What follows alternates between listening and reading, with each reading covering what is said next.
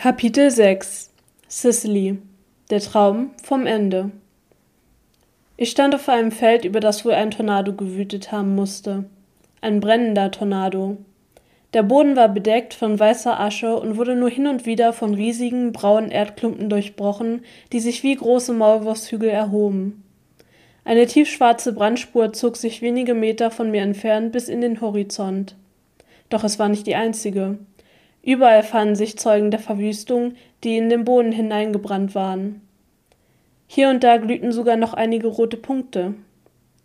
Zu meiner linken Seite sah es jedoch noch schlimmer aus. Ein Spalt von der Länge eines Fußballfeldes zog sich über die Erdfläche, als hätte ein wütendes Kind ein Blatt Papier zerrissen. Aus der Öffnung qualmten gelbliche Rauchsäulen empor und verströmten einen starken Schwefelgeruch, der mir in den Augen brannte. Schwere, dunkelgraue Wolken verhängten den Himmel wie eine dicke Decke und ließen nicht einen fetzen Himmel erkennen. So musste es nach dem Einschlag des Meteoriten ausgesehen haben, der die Dinosaurier ausgelöscht hatte. Ein Mädchen erschien vor mir. Ihr Gesicht war mit Ruß verschmiert, ihre Wangen feucht von Tränen. Dennoch war sie wunderschön und schien beinahe unwirklich. Ihre langen, ebenfalls von Ruß bedeckten Locken reichten ihr fast bis zur Hüfte, die ihr herzförmiges Gesicht weich erscheinen ließen. Mit leuchtend bernsteinfarbenen Augen sah sie mich wütend an. Was machst du hier? Verschwinde, zischte sie mich an. Ein Lichtblitz erstrahlte und es wurde schwarz. Mit klopfenden Herzen erwachte ich. Eine Weile starrte ich in die Dunkelheit, die sich von mir auftat, wie der Erdriss in meinem Traum. Mir war warm und ich bildete mir ein, die Luft wäre immer noch von Feuer und Schwefel erfüllt. Mein Hals fühlte sich von der trockenen Luft ganz kratzig an. Ohne nachzudenken glitt ich aus dem Bett und schlich aus meinem Zimmer. Ich war bereits eine halbe Treppe heruntergelaufen, als zwei aufgeregte Stimmen an mein Ohr drangen. Verwirrt blinzelnd hielt ich inne. Es war noch so früh am Morgen, dass nicht einmal die Vögel erwacht waren. Dennoch brannte in der Küche das Licht und die Schatten von Edith und Fedor tanzten über die Wand, die der Küchentür gegenüber lag. Besorgt, dass es noch weitere Anschläge geben könnte. Die Elementare haben bereits die Kolonien der Menschenwelt zurückgerufen, dröhnte Fedors laute Stimme durch den Flur. Sie war gefärbt von Sorge und Empörung. Diesen Ton gebrauchte er auch immer, wenn Kisha auf Bäume kletterte, um von dort in den Pool zu springen. Glaubst du, wir sollten ebenfalls zurückkehren? Fragte Edith so leise, dass ich sie kaum verstanden hätte. Ich beugte mich über das Treppengeländer und schielte nach unten. Gespannt hielt ich die Luft an, um nicht ein Wort zu verpassen. Feder seufzte. Sein Schatten tigerte über die Wand, als er Edith antwortete. Unser Volk hat es bisher nicht getroffen. Sie scheinen es auf die Elementare abgesehen zu haben. Obwohl, ich habe auch schon von Verlusten bei den Formwandlern und Selis gehört. Der Schatten von Edith nickte. Ich habe das von Aberdeen gehört. Furchtbar. Es sollen Kinder darunter sein. Ich kann verstehen, dass die Elementari ihre Kolonien zurückrufen, sagte sie und klang nervös. Edith war sonst nie nervös. Sie war eine starke Powerfrau, die nie vor irgendwas Angst zu haben schien. Wenn überhaupt war sie diejenige, die einschüchtern war, nicht andersherum.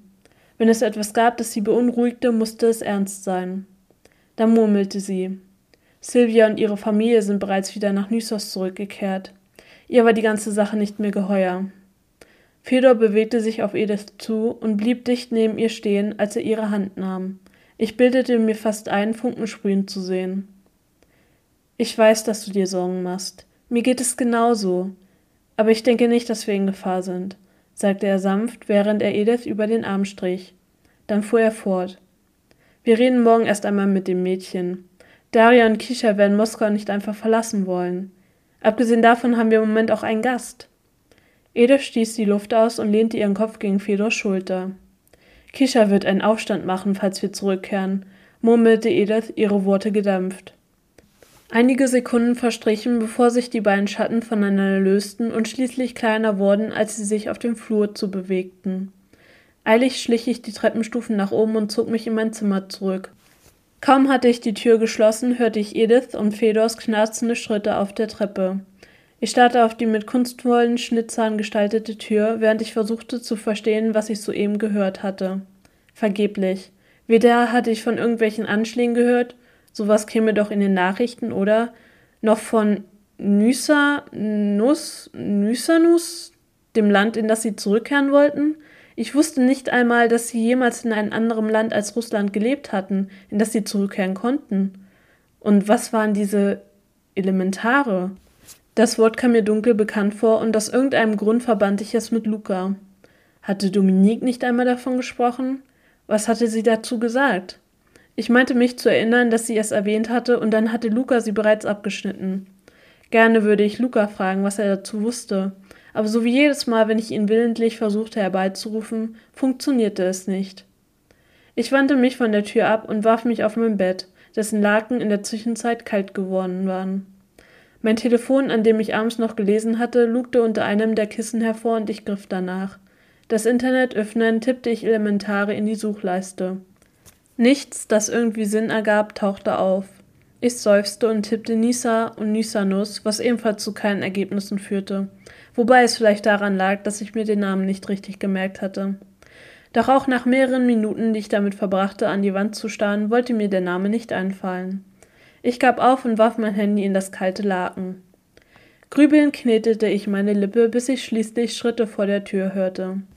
Fedor polterte die Treppe herunter, wenig später gefolgt von Ediths leichten Schritten, die sanft auf dem alten Holzboden knarzten. Doch erst als Kisha verschlafen an meiner Tür vorbeischlurfte, erhob ich mich. Wenn selbst Kisha bereits wach war, sollte ich mich auch in Bewegung setzen. Würde ich nicht bald am Frühstückstisch erscheinen, würden sie sich wundern, wo ich blieb. Ich überlegte, ob ich Edith darauf ansprechen sollte. Doch so wie sie geflüstert hatten, schien es nicht so, als wollten sie, dass ich von ihrem Gespräch wusste. Eher als würden sie planen, es von mir geheim zu halten, was auch immer es war. Aber vielleicht wusste Kisha, was es mit den Elementaren und Nysanus auf sich hatte. Ich nahm mir vor, sie später auszufragen, wenn wir alleine waren. Dieser unzulängliche Plan löste sich bereits am Frühstückstisch in Seifenblasen auf. Lasst uns doch heute mal alle was zusammen machen, schlug Edith vor, als ich mich auf meinen Platz sinken ließ und nach dem Orangensaft griff. Wenn Edith den ganzen Tag mit uns verbrachte, sanken die Chancen, Kisha auszufragen, immens. Kisha schien auch nicht zu begeistert von der Idee zu sein. Mitten in der Bewegung, den Löffel zum Mund zu führen, hielt sie inne und sah ihre Mutter bestürzt an. Langsam senkte sie ihre Hand und ließ ihren Löffel in die Schüssel platschen, so dass Milch und Haferflocken durch die Gegend spritzten. Aber Sissy, Lily und ich wollten heute mit dem Kanu zum Wasserfall fahren und baden gehen, protestierte Kisha und sah mich hilfesuchend an. Ich öffnete den Mund, wusste aber nicht, was ich sagen sollte. Wir waren diese Woche bereits fünfmal zu besagtem Wasserfall gefahren. Dabei war es erst Donnerstag, und ich hatte wirklich keine Lust auf einen erneuten Besuch. Was sagst du dazu, mein Stern? wandte sich Edith an mich. Offensichtlich wollte sie Kishas Protest ignorieren. Ähm, krächzte ich und musste mich räuspern. Wir können ein bisschen in der Stadt bummeln, vielleicht ins Kino gehen, was ihr wollt. Und den Abend lassen wir dann bei Miss Balanza ausklingen. Fedor hat heute Morgen bereits eine Reservierung gemacht, sagte Edith mit einem versöhnlichen Ton in Kishas Richtung. Diese sah bei der Erwähnung ihres Lieblingsrestaurants auf. Einen Moment sah sie noch unentschlossen aus, als würde sie sich überlegen, ob sie nicht doch weiter schmollen sollte. Dann entschied sie sich aber dagegen und sagte, das klingt gut, bevor sie sich wieder ihrem Frühstück widmete. Wenig später schlenderten wir über die überfüllte Marktstraße, die mit bunten Schaufensterläden und noch bunteren Menschen gefüllt war. Edith blickte sich immer wieder sorgenvoll um, als würde sie erwarten, jederzeit von einem axtschwingenden Durchgeknallten attackiert zu werden. Nichts dergleichen geschah. Kisha bekam davon gar nichts mit. Fröhlich plapperte sie mit ihrem Eis in der Hand vor sich her und ignorierte vollkommen, dass wir ihr gar nicht zuhörten obwohl ich zugeben muss, dass ich Ediths merkwürdiges Verhalten auch nicht bemerkt hätte, wenn ich nicht das Gespräch am Morgen mitgehört hätte. Wir betraten eine große Buchhandlung, die sich über mehrere Etagen zog. Hier konnte man alles finden, was das Herz begehrt. Normalerweise würde ich mich stundenlang in den Büchern verlieren, doch die Unruhe, die sich in mir festgesetzt hatte, ließ keinen Platz für mitreißende Charaktere und fantastische Welten. Eine der Angestellten warf Kisha, deren Eis an der Waffe herunterlief, einen bösen Blick zu, sagte jedoch nichts. Mittlerweile wünschte ich mir, das Gespräch nie belauscht zu haben. Ich fühlte mich fast paranoid, als ich unauffällig meine Augen über die lesende und schwatzende Menschenmasse wandern ließ. Ein Mann stand nicht weit von uns entfernt an einem Regal und studierte die ausgelegten Zeitungen. Hatte ich ihn zuvor nicht bereits auf der Straße gesehen? Folgte er uns? Was war mit der Frau, die den blauen Kinderwagen vor sich herschob? War sie jemand, vor dem man sich fürchten musste? Ich schalte mich selbst über meine fantasievollen Spekulationen und versuchte mich auf die Reihen voller Bücher vor mir zu konzentrieren. Der Himmel auf Erden für jede Leseratte.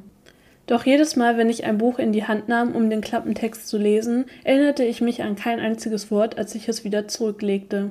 Edith schien ebenfalls mit geistiger Abwesenheit zu glänzen. Mehrere Minuten starrte sie auf ein Buch in ihren Händen, legte es wieder hin und nahm genau das gleiche Buch von dem benachbarten Stapel. Kisha hingegen war voll in ihrem Element. Sie wuselte zwischen den Tischen und Regalen hin und her, während der Buchstapel unter ihrem Arm stetig wuchs. Ich hatte mittlerweile aufgegeben und dem Zwang, die Menschen um mich herum kritisch zu mustern, nachgegeben. Zu meiner Verteidigung waren tatsächlich einige merkwürdige Gestalten unter ihnen. Eine Frau mit schlecht blondierten Haaren und einem Telefon zwischen Ohr und Schulter geklemmt blätterte vor mir durch die Zeitungen. Sie warf mir einen kurzen Blick zu, bevor sie sich an mir vorbeidrängte und in Richtung der DVDs verschwand.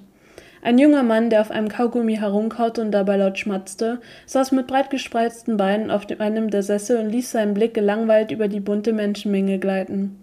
Ich erschrak, als Kisha plötzlich neben mir auftauchte. Eine große Tüte baumelte an ihrem Arm, die ihrem Umfang nach zu urteilen mit mindestens einem halben Dutzend Wälzern gefüllt war. Wo ist Mama? fragte sie und runzelte die Stirn, als sie meine leeren Hände sah, in die sich nicht ein einziges Buch verirrt hatte. Stumm deutete ich zu einem der Tische am Ende des Raumes, wo Edith stand, scheinbar vertieft in den Klappentext eines Buches. Als wir näher kamen, bemerkte ich, dass sie das Buch falsch herumhielt. Mama? fragte Kisha vorsichtig, und Edith erwachte aus ihren Gedanken. Ihre Augen wanderten zu der Tüte in Kishas Hand. Oh, ihr seid schon fertig? fragte sie und sah auf das Buch in ihrer Hand, das sie eilig umdrehte, als sie ihren Fehler bemerkte. Sie legte den Kopf schräg und las den Titel, bevor sie den Mund irritiert verzog und das Buch wieder auf den Stapel legte. Schweigend, in Gedanken versunken, verließen wir das Geschäft. Stechend, kalter, peitschender Wind begrüßte uns und trieb mir die Tränen in die Augen. Ich zog mir meinen Reißverschluss bis zum Hals hoch und betrachtete mit zusammengekniffenen Augen die Wolken. Zum Glück waren wir nicht zum Wasserfall gefahren. Bei dem Wetter wäre ich nach zwei Paddelzügen untergegangen.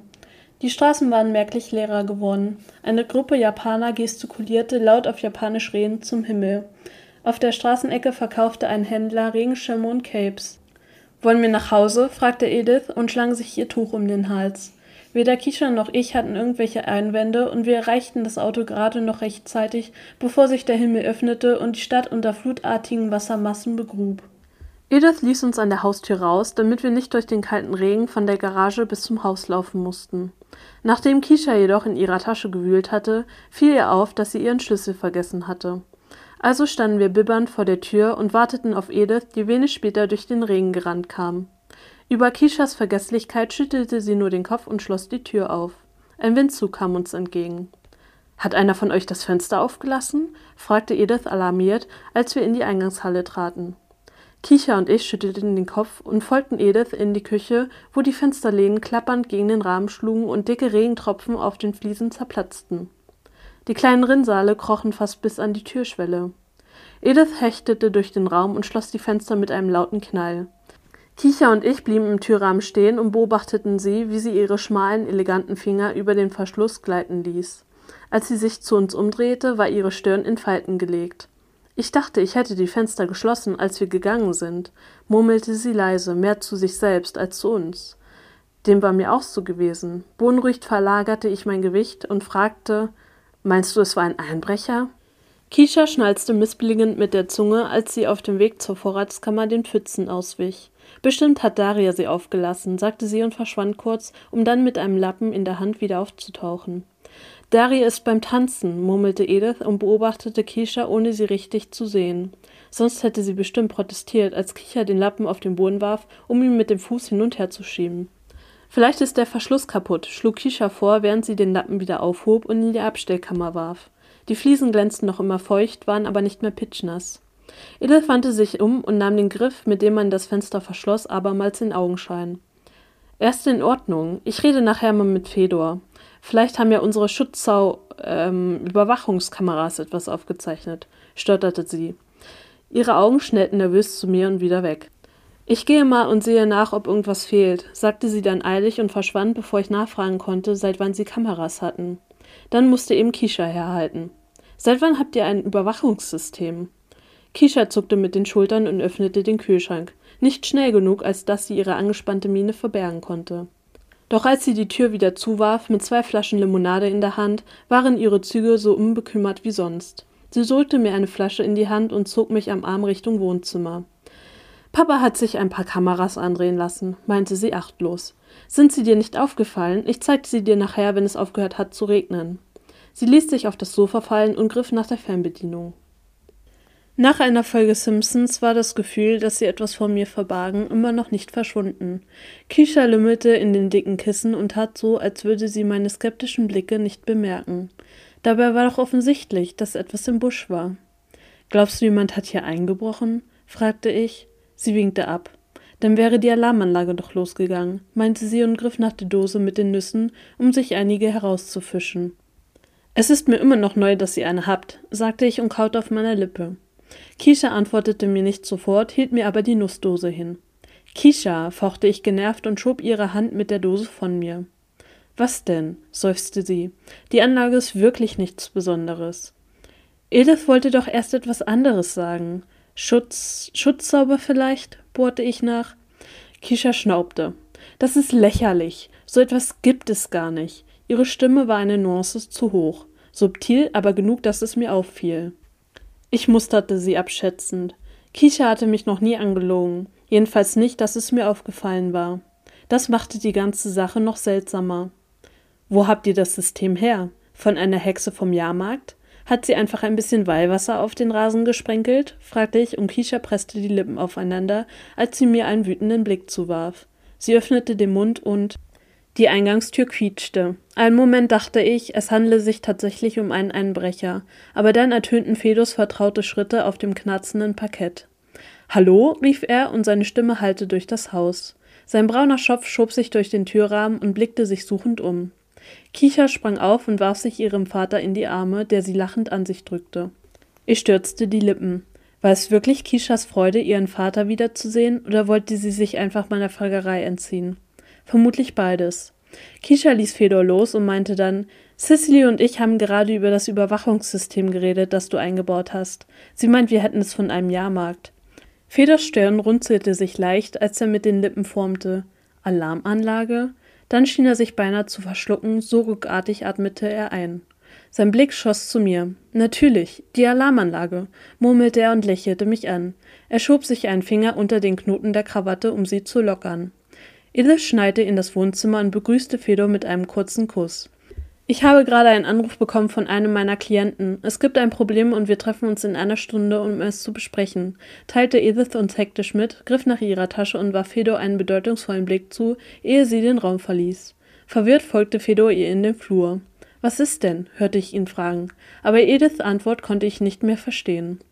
Aber wir wollten doch zusammen essen gehen, murmelte Kisha betrübt, als sie ihrer Mutter hinterher sah. Diese kam wenig später in einem mitternachtsblauen Kostüm herein, das ihre Haut leuchten ließ und küsste uns zum Abschied auf die Stirn. Seid vorsichtig, murmelte sie. Kisha verdrehte die Augen. Mama, es ist doch nur ein Dinner. Edith und Fedor tauschten einen Blick, dann verschwand sie. Der Abend war hereingebrochen. Nachdem es den ganzen Tag geregnet und gestürmt hatte, war die Luft zwar rein, aber so kalt, dass mein Atem in kleinen Wölkchen aus meiner Nase stieß. Ein wohliger Seufzer entfuhr mir, als wir das kleine, gemütliche Restaurant betraten. Die warme Atmosphäre und der Geruch von Kräutern und Knoblauch umhüllte uns, und ich spürte, wie mir die Spannung aus den Knochen wich. Kaum hatten wir einen Fuß über die Schwelle gesetzt, kam Signora Belenza mit schwingenden Rock und strahlenden Lächeln auf uns zu. Trotz ihres Alters, sie war älter als Fedor, war sie voller Tatendrang. Lebensfreude umgab sie wie ein Parfüm, das jenen betörte, der sich in ihrer Nähe wiederfand. Sie schätzte herzliche Gesellschaft und gutes Essen. Letzteres war ihr deutlich anzusehen. Sie drückte jeden von uns an die weiche Brust und sofort fühlte ich mich warm und behaglich. Noch bevor Kisha und Daria geboren waren, zählten Fedor und Edith bereits zu den Stammgästen. Jung und verliebt waren sie damals gewesen, hatte uns Signora Belenza erzählt. Verliebt waren sie noch immer, aber nun waren wir die jungen Hüpfer, auf die das Leben wartete. Mit diesem Kommentar hatte sie uns einen Marienkäfer aus Schokolade zugesteckt. Wo ist denn Edith? fragte Signora Belenza, als sie uns zu unserem Tisch führte. Die Arbeit hat gerufen, sie schafft es leider nicht, seufzte Feder und zog den Stuhl für Kisha zurück, damit sie sich setzen konnte. Ich setzte mich ihr gegenüber und Daria nahm grazil neben mir Platz. Die Gute ist immer am Arbeiten. Deve godersi la vita, meinte Signora Belenza und zauberte eine Flasche Rotwein hervor. Ohne zu fragen, goss sie Fedor ein Glas Rotwein ein und eilte in die Küche, um uns hauseigene Limonade zu bringen. Für Kisha Greyfoot Johannisbeere und für mich Heidelbeere Mango. Daria nahm wie immer einen Tee. Sie reichte uns pro forma eine Karte, die niemand von uns auch nur anschaute. Nachdem wir uns einmal durch die Karte gegessen hatten, hatte jeder für sich sein Leibgericht entdeckt, von dem man nur selten abwich. Nachdem Signora Belenza in der Küche verschwunden war, ließ ich meinen Blick durch den Raum schweifen. Es war ein kleines Restaurant und war ein Geheimtipp, von dem wirklich nur wenige wussten. Die Atmosphäre war familiär und wärmend. Ein Mann unterhielt seine Familie mit einer Geschichte, die er laut gestikulierend unterstrich. Seine Kinder lachten, während seine Frau lächelnd die Augen verdrehte. Am Fenster hielten zwei junge erwachsene Händchen. Sie hatten die Köpfe zusammengesteckt und unterhielten sich leise. Fedor zauberte ein Kartenspiel aus seiner Jackentasche. Daria schnaubte. Pa, wir sind doch keine Kinder mehr. Dennoch lehnte sie sich ihm entgegen. Natürlich nicht. Würden die Damen dennoch mir die Ehre eines Spieles erweisen? fragte Fedor. Daria versuchte gegen das Lächeln anzukämpfen, das sich in ihre Züge schleichen wollte. Ich verstand nicht warum, es machte sie doch nur noch schöner. Na gut, ein Spiel, stimmte sie gnädig zu. Wir beschlossen, Doppelkopf zu spielen, und Fedor begann, die Karten auszuteilen, als sich die Tür öffnete und ein Mann das Restaurant betrat. Er war allein und hatte einen tiefschwarzen Mantel an, dessen Kragen er hochgeklappt hatte. Ein bisschen wie Sherlock Holmes, obwohl er wesentlich korpulenter als der Detektiv war. Cicely, für das Spiel musst du die Karten aufnehmen. Blind zu spielen ist nämlich relativ schwer, neckte mich Fedor und zog meine Aufmerksamkeit wieder auf den Tisch. Er legte einen Trumpf und ein Prickeln ging durch meinen Körper, als hätte jemand Limonade in meine Adern gekippt. Etwas stimmte nicht, schrie mein Instinkt, von dem ich gar nicht wusste, dass er so intensiv sein konnte. Dann knallte es plötzlich ohrenbetäubend laut. Es klirrte in meinen Ohren. Ich meinte etwas Grünes aufblitzen zu sehen, bevor ich die Augen zusammenkniff. Gerade rechtzeitig, bevor mich eine Druckwelle erfasste und mich von meinem Stuhl schleuderte. Der Aufprall presste die Luft aus meiner Lunge, und als ich sie gierig wieder einziehen wollte, brannte sie wie glühende Asche. Ich riss die Augen auf. Doch alles, was ich sah, waren rote und orange Flammen und dicker schwarzer Rauch. Hustend rappelte ich mich auf. Meine Lunge schrie nach Sauerstoff. Dennoch presste ich die Lippen fest aufeinander. Der Rauch war gefährlicher als die lodernden Flammen.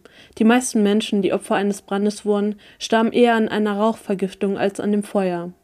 Meine Augen brannten von der trockenen Hitze, als ich wie blind durch die Flammen schritt. Wo waren die anderen? Ich wollte ihre Namen rufen, doch nur ein armseliges Krächzen kam über meine trockenen Lippen. Über mir krachte es laut. Funken sprühten und das Feuer loderte auf. Ich musste hier raus. Ein Beben ließ den Boden unter mir wanken. Nicht atmen. Laufen. Laufen. Nicht atmen. Wo ist die Tür? Orientierungslos stolperte ich gegen eine Wand. Mein Fuß war an etwas hängen geblieben, aber ich hatte nicht den Mut, nachzusehen, was es war. Ich folgte dem Pfad zwischen den lodernden Flammen. Kurz wunderte ich mich, wie es einen solchen Pfad überhaupt geben konnte, wo doch der Rest des Raumes in einem lodernden Feuer unterging. Doch dann erhaschte ich einen Blick auf einen Funken Himmel. Ich stolperte in die Küche. Noch hatte das Feuer den Raum nicht ergriffen, aber es war nur eine Frage der Zeit. Überall standen Speisen herum. Der Topf auf dem Herd, in dem eine Suppe köchelte, lief über. Der Pudding daneben war bereits angebrannt und verströmte einen verbrannten Schokoladengeruch, der jeden Schokoladenliebhaber das Herz brechen würde. Geschnittener Sellerie lag überall auf dem Boden, zusammen mit etwas, was aussah wie Orangensaft. Dahinter war die Tür angelehnt. So schnell ich konnte, rannte ich auf die Tür zu, bevor die Flammen auch noch das Speiseöl fanden und mir hier alles um die Ohren flog. Die Tür ließ sich ohne weitere Probleme öffnen und ich stolperte in die kühle Nacht. Plötzlich war ich dankbar für die Kälte. Taumelnd und hustend entfernte ich mich einige Schritte von dem brennenden Gebäude, bis mich meine Beine nicht mehr trugen und ich auf dem harten Asphalt zu Boden ging. Meine Augen wurden schwer und nur am Rande nahm ich wahr, wie einige Männer in Sanitäteruniform auf mich zugeeilt kamen. Dann wurde alles schwarz.